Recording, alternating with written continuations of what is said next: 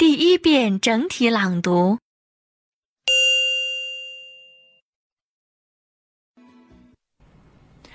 The longest tennis match in the history of the professional game has ended at Wimbledon in London. The American John Isner and Nicolas Mahut of France spent three days on court. John Bennett reports.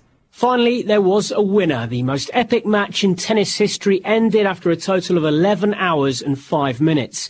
Big serving American John Isner eventually took the victory with a backhand passing shot that finally managed to break Nicolas Mahut's serve following a remarkable 138 final set games. Afterwards, in front of a packed crowd, both players fought back tears as they accepted gifts to mark the occasion from the All England club.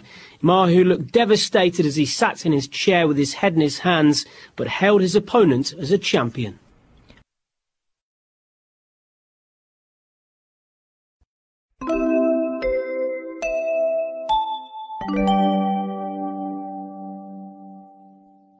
二遍分解式朗读。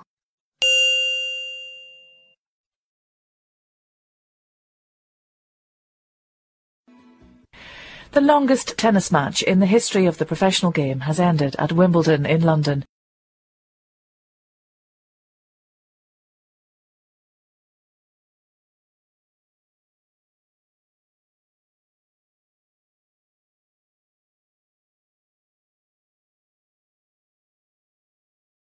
The American John Isner and Nicolas Mahut of France spent three days on court.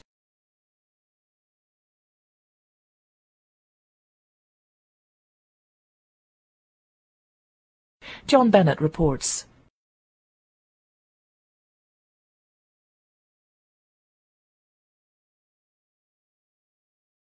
Finally, there was a winner. The most epic match in tennis history ended after a total of 11 hours and 5 minutes.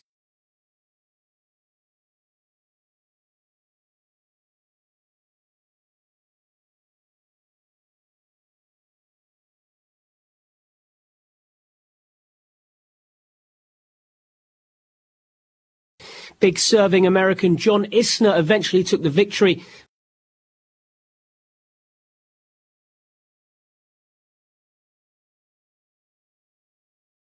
with a backhand passing shot that finally managed to break Nicolas Mahut's serve.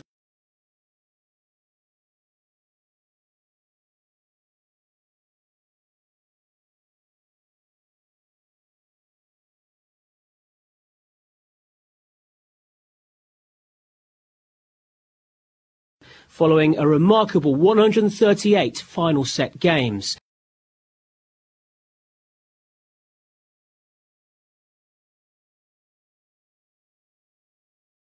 Afterwards, in front of a packed crowd, both players fought back tears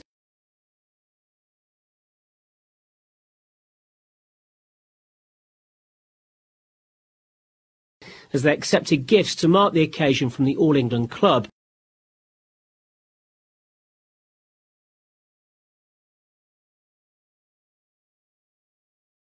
Mahut looked devastated as he sat in his chair with his head in his hands,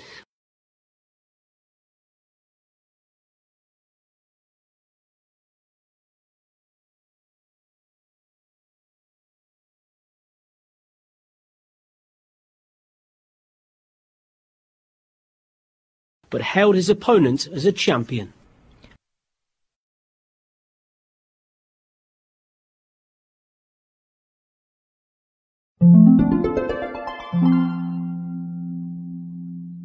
第三遍整体朗读。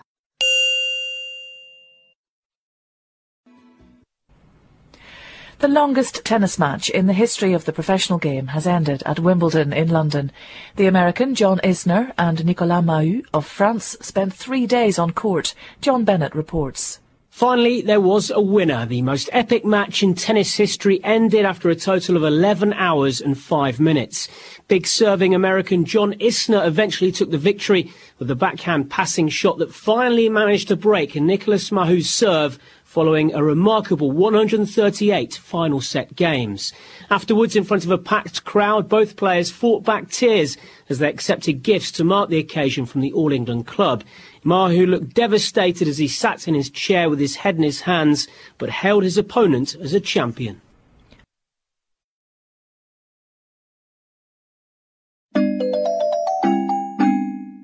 听写录音播放完毕，请用两分钟的时间将刚才听写出来的内容检查核对一遍。